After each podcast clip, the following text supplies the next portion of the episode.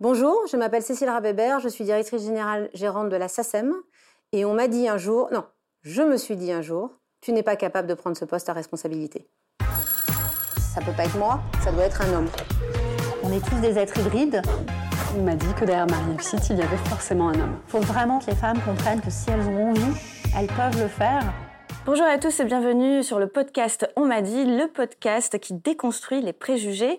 Aujourd'hui, j'accueille Cécile Rapp-Weber, directrice de la SACEM. Bonjour Cécile. Bonjour Alexia. Alors comme ça, tu t'es dit ça? Ah oui, je me suis dit ça. Je pense que finalement, euh, très souvent, on pense que les hommes sont les ennemis des femmes, mais les femmes sont leurs meilleurs ennemis. Le premier euh, job à responsabilité qui était très très différent de ma formation, puisque moi je suis avocate de formation, euh, c'est Pascal Nègre qui me l'a euh, proposé quand j'étais chez Universal. Ça faisait 9 ans que j'étais là et 9 ans que je faisais finalement un métier d'avocate, mais dans une maison de disques, en interne. Et puis un jour, avec la crise du disque, il a fallu développer des nouvelles sources de revenus, merchandising, la langue des Rolling Stones sur les t-shirts, des concerts privés de Lady Gaga euh, et des plateformes digitales.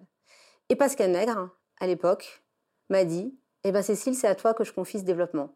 Et, et ma première réaction, mais tu es fou, j'en suis incapable. Et la chance que j'ai eue, c'est qu'il m'a dit, mais moi je pense que tu en es tout à fait capable. Et finalement, il n'avait pas tort. Alors ça, c'est une première fois. Et, euh, et pourquoi tu t'es dit ça à ce moment-là? Qu'est-ce qui s'est passé dans ta tête? Pourquoi immédiatement tu t'es sentie incompétente par rapport à ça?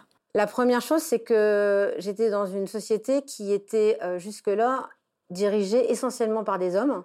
Pascal, évidemment, à la tête de la maison, et puis toutes les unités business étaient ce qu'on appelle des labels de musique, et à leur tête, il y avait un homme. Et donc, il n'y avait pas de femme directrice générale. Donc déjà, ça me semblait très incongru que d'un seul coup, il y ait une femme. Et puis, par ailleurs, c'était un travail commercial, un travail de marketing, et c'était rien à voir avec ma formation euh, d'avocate. Et donc, je pensais que c'était tellement hors, euh, finalement, l'enseignement que j'avais eu, et surtout l'expertise que j'avais acquis et développée, et pour lequel j'étais assez reconnue en plus dans mon milieu. Et donc finalement, c'était une prise de risque et je pensais que ça serait pas du tout accepté finalement par l'environnement, par mes interlocuteurs, que je ne serais pas crédible. Waouh, donc tu t'es dit ça, en fait tu as anticipé ce que les autres pouvaient penser de toi et tu t'es imaginé euh, un certain nombre de choses qu'on pouvait euh, projeter sur toi. Et pourtant lui, il a vu en toi cette compétence. Voilà, finalement c'est un génie.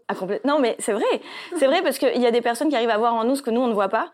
Et, euh, et heureusement qu'elles sont là ces personnes et parfois ce sont des hommes aussi, ça peut être des femmes. Et qu'est-ce qui a fait que tu t'es dit ok, allez, je tente l'aventure, peut-être que ça peut marcher Alors, deux choses.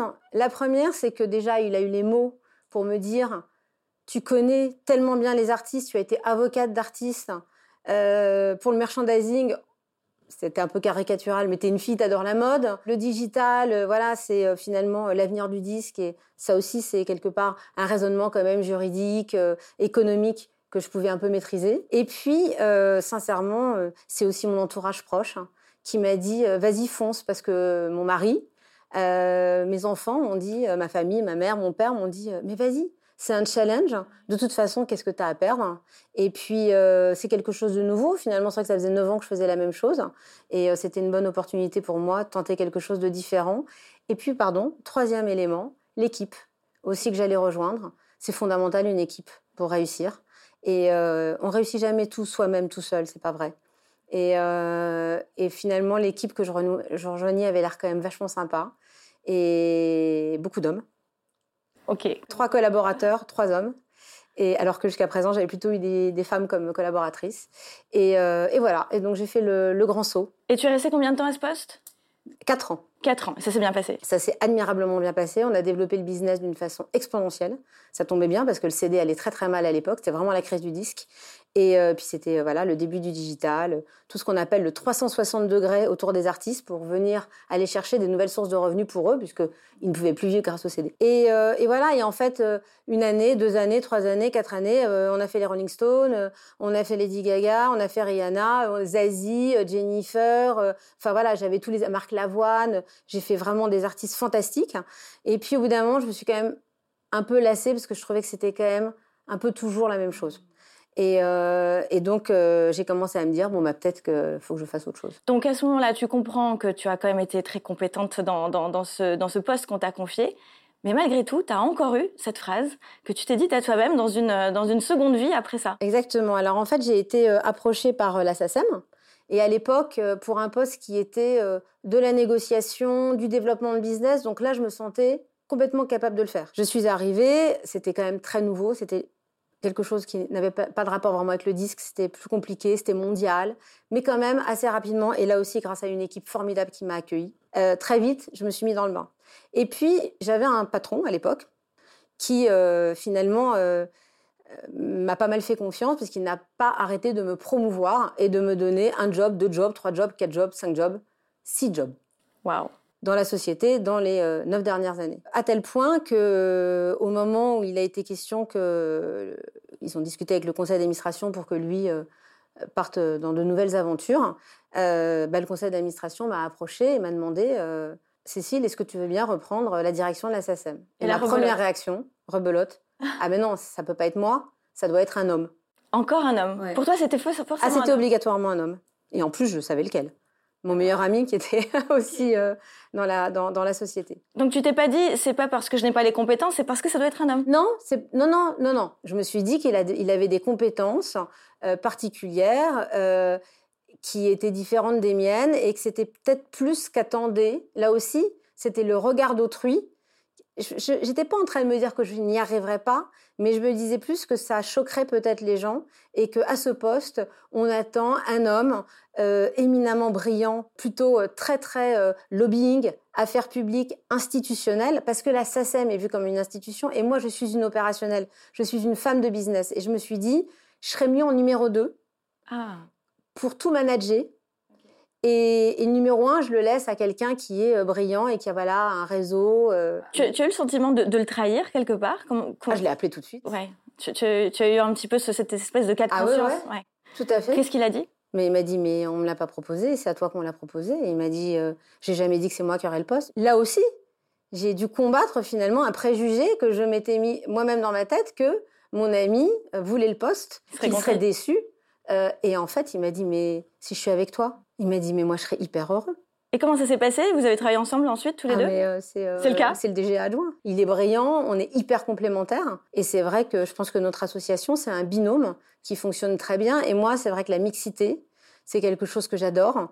la première décision que j'ai prise quand je suis devenue directrice générale, c'est d'imposer 50-50 femmes-hommes dans mon comité de direction. Je, pense qu'on voilà, on est plus intelligent des gens en collectif, mais alors si en plus il y a des hommes et des femmes ensemble, je pense que c'est vraiment euh, la solution gagnante. Est-ce que tu penses que pour euh, ton avenir professionnel, tu risques encore de te poser cette question, de te dire euh, peut-être que j'en suis pas capable, ou tu penses que c'est guéri maintenant, tu sais que tu es capable? Je crois que je suis plus capable, plus capable de me le dire maintenant qu'effectivement un poste à responsabilité. Enfin, là aujourd'hui, évidemment, il y a des domaines dans lesquels j'irai pas, enfin, parce qu'il il faut une expertise, tu vois, des aspects médicaux, par exemple, tu vois. J'espère que je resterai quand même dans un milieu que je maîtrise, mais néanmoins, oui, je pense que je serai plus rassurée que je ne l'étais euh, par le passé. Est-ce que ce que tu vois au niveau du management et, et de ce niveau corporate, est-ce que c'est valable pour les artistes aussi, chez les femmes? Ah, mais on a un énorme problème de. Alors, est-ce qu'on appelle ça un plafond de verre? Je ne sais pas, mais quand tu sais qu'à la SACEM, euh, nous représentons donc tous les auteurs, compositeurs, euh, éditeurs de musique. Euh, il n'y a pas plus de 20% de compositrices. Hein. parce que c'est plus compliqué, alors que même au conservatoire, c'est 50-50. Donc il y a bien un moment, tu vois, où par son rôle de femme, par peut-être les choix qui sont faits, par exemple, compositrice à l'image, c'est quelque chose que nous, on essaye de pousser, mais tu as énormément de réalisateurs qui travaillent plutôt avec des compositeurs. Alors là, comme tu commences à avoir un peu plus de réalisatrices, ça va peut-être pousser à avoir plus de compositrices à l'image. Les chefs d'orchestre, c'est un drame. Et ce qui est très drôle, c'est qu'il y a une étude qui a été faite à l'aveugle. On a demandé à un jury de sélectionner à travers dix chefs d'orchestre qui étaient composés de femmes et d'hommes, euh, finalement, qui étaient les meilleurs chefs d'orchestre. Et quand c'était de visu, tu vois, la majorité c'était des hommes. Et en fait, ils l'ont fait à l'aveugle.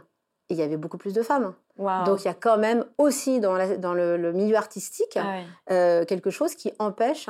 Euh, et ça, sincèrement, je trouve ça euh, incroyable de se dire que là où, au contraire, on est dans un milieu où tout doit être le plus ouvert, euh, un état d'esprit, euh, eh ben non, là aussi, il y a aussi des blocages. Et donc, c'est la raison pour laquelle nous, on a des programmes euh, qu'on on va promouvoir comme Key Change. dans la musique, il y a de plus en plus aussi d'associations de, comme MEWEM qui essaye de promouvoir aussi la place des femmes à l'intérieur, tu vois, des maisons de disques. et puis, et puis il y a aussi 100 femmes de culture dont je fais partie. J'étais nommée en 2019 et puis j'étais jurée moi-même cette année. On essaye de mettre en avant des femmes de culture et c'est hyper drôle parce que j'ai des amis qui sont mais, brillantissimes. Notamment, j'ai une de mes meilleures amies, euh, Alexia Laure Joubert, qui est une réussite. Enfin, la question ne se pose même pas.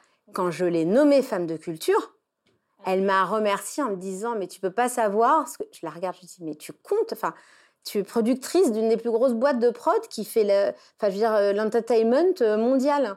Et voilà. Et j'ai une autre amie, Marine Ford, qui est patronne du cinéma à Gaumont. Euh, elle aussi, elle était super contente. Et ça m'a fait rire que mes amies, que j'estime et que je trouve avoir une réussite exceptionnelle, eh ben, elles-mêmes, elles étaient vraiment heureuses et fières de pouvoir être reconnues dans leur domaine. C'est-à-dire que c'est là que je me suis dit qu'on avait vraiment tout un problème euh, de reconnaissance personnelle. Ce qui est bien, c'est que tu prends conscience quand même que tu as cette force à, apporter à toutes les femmes qui doutent d'elles. Euh, qu'est-ce que tu pourrais aujourd'hui dire à toutes ces femmes qui nous écoutent, CIO ou CEO en devenir, de, de passer à l'action et ne pas avoir peur? Quels sont tes conseils pour ça? Bah, Le conseil principal, c'est qu'effectivement, alors j'ai eu la chance finalement d'être rassurée par ma famille, mais si déjà j'avais un peu moins douté de moi-même, donc il faut absolument que les gens apprennent à se faire plus confiance. Par quoi ça doit passer? Bah, Peut-être justement par le regard de leurs proches qui peuvent les rassurer, parce que bon, pas euh, en allant voir quelqu'un qu'on ne connaît pas. Que... Donc je pense que ça, c'est bien. De s'entourer justement de gens qui sont euh, dans l'empathie, de fuir les gens toxiques. Parce que c'est jamais ceux qui vous aideront à progresser. Jamais, jamais. Et puis, euh, et puis d'avoir le courage de temps en temps de pointer le bout de son nez et sans s'imposer, de quand même suggérer qu'on est disponible et qu'on est ouvert aussi. Parce que si on ne dit pas aux gens qu'on a envie de faire quelque chose, ils vont pas le deviner. Ils vont pas aller chercher. Sincèrement, ils vont pas aller chercher. Ils ont d'autres chats à fouetter. Et puis entre temps, il y en aura eu quatre qui seront venus le dire, et donc vous vous serez fait squeezer la place. Donc ouais, ne pas s'imposer parce que je trouve que c'est parfois maladroit, mais en tout cas suggérer et montrer qu'on est là. Et puis finalement, la chance que j'ai eue, c'est que j'ai eu des jobs que j'ai adorés, je me suis éclatée. Et finalement, quand on choisit des jobs qu'on aime et qu'on s'éclate, très souvent on réussit. Et donc finalement, euh, bah, les promotions, elles viennent avec. Cécile, tu es maman de deux enfants également. Euh, est-ce que justement tu as eu l'occasion de leur transmettre cette force à tes enfants et de leur dire vas-y, crois en toi et ne doute pas? Alors, je pense qu'il y a déjà deux aspects. Euh, un des aspects principaux euh, qui m'a fait peur au début, c'est que euh, finalement, tu es quand même moins présente quand tu as un poste à responsabilité ah. Qu'une maman qui peut terminer à 18 heures. D'autant plus quand tu travailles dans la musique, tu sors le soir.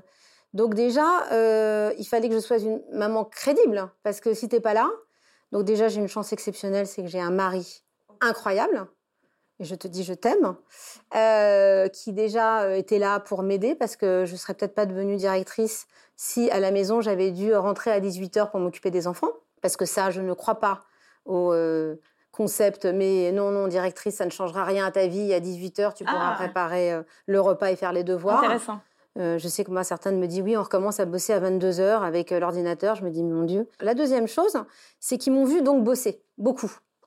Et donc, ils ont déjà compris quand même que le travail, euh, c'était quelque chose d'important, mais ils ont vu que je m'éclatais. Et donc, ils ont compris qu'il fallait qu'ils essayent de trouver un domaine dans lequel ils avaient une passion. Et bien évidemment, pendant leurs études, ils ont pu être amenés à douter, de savoir. Alors, tu sais, c'est très basique, hein, déjà rien que les maths, euh, voilà. Et, euh, et moi, j'ai été automatiquement à les accompagner en disant mais explique-moi. J'avais fait ça quand j'étais plus jeune avec ma mère. Explique-moi ce que tu comprends pas. Et le simple fait qu'ils m'expliquent ce qu'ils ne comprenaient pas, ça devenait d'un seul coup beaucoup plus clair pour eux. Et donc finalement, bah, écoute, euh, oui, ça, se passe plutôt pas mal pour eux. Tu as lancé un beau message à ton mari. Donc il est important dans, ta carrière justement pour t'épauler. Il a été un soutien euh, inconditionnel dans tes choix? Inconditionnel. En plus, je l'emmène partout. Donc, euh, et euh, voilà, il a sa propre carrière, euh, il est architecte d'intérieur. Voilà, j'avais posé la question, qu'est-ce qu'il fait? C'est un artiste quelque part. Il est architecte d'intérieur, mais effectivement, lui, c'est beaucoup plus modulable parce que finalement, il est son propre patron, il va sur ses chantiers quand il veut, et donc il revient plutôt à la maison. En tout cas, maintenant, les enfants commencent à grandir, heureusement, donc euh, il y a un peu moins. Mais il a été là dans les moments. Et puis, tu sais, je voyage beaucoup, moi. C'est un poste mondial. Donc, quand je pars une semaine à Los Angeles, euh, bah, il faut que, voilà, il y ait quelqu'un à la maison. Et il est là. Et moi, très sincèrement, je me suis souvent fait la réflexion si j'avais pas eu mon mari, je ne pense pas que j'aurais été capable de mener cette carrière. Eh bien, j'ai envie de dire merci le mari, bravo. bravo, c'est un travail d'équipe finalement. Exactement. C'est un travail d'équipe. De toute façon, euh, tout est travail d'équipe. C'est un travail d'équipe aussi. Alors, une dernière question. Si tu devais euh, parler à, à la Cécile d'IA, alors je ne sais pas 10 ans parce que je ne sais plus exactement les dates, mais à celle qui a été, euh, on va dire, une simple collaboratrice au début de, Universal. Si tu devais lui parler à cette Cécile, quel conseil tu lui donnerais? Bah, Finalement, ne change rien. Hein. Peut-être euh, apprends plus l'anglais quand même. C'est important. c'est important et ça je le dis à tout le monde et à tous les enfants. Apprenez l'anglais. Mais, euh, mais sincèrement, euh, non, j'ai eu de la chance. C'est que finalement, je pense aussi que mes doutes, c'est ce qui fait ma personnalité. C'est ce que j'allais dire. Et, et, je pense que c'est ça qui fait aussi qu'on est empathique, qu'on est plus dans l'écoute. Euh, peut-être que si j'avais été plus sûre de moi, j'aurais peut-être été odieuse et finalement, j'aurais peut-être pas eu ces opportunités. Euh, développer un réseau, euh, ça veut dire aussi euh, être à l'écoute de l'extérieur, être au service de plein de gens. Et je crois que j'ai aussi développé un réseau que je trouve fantastique dans le monde de la musique. J'ai énormément de potes et, et ils me le rendent bien. Et je pense que bah, c'est le meilleur moyen pour moi d'évoluer. Aujourd'hui, en étant à la tête de la SACEM, je retrouve plein de gens que je connais depuis 20 ou 30 ans et qui sont devenus des amis avec le temps. Et je pense que c'est ça qu'il faut construire aussi. Voilà, donc euh, il y a un relationnel, moins douter de soi, euh, s'ouvrir aux autres, et puis voilà, euh, bosser. bosser. toujours. Bosser. Ça je, ça, je dois quand même l'admettre. Ce sera le mot de la fin. Merci beaucoup, Cécile, et merci à vous d'être restée avec nous pour ce podcast. On m'a dit.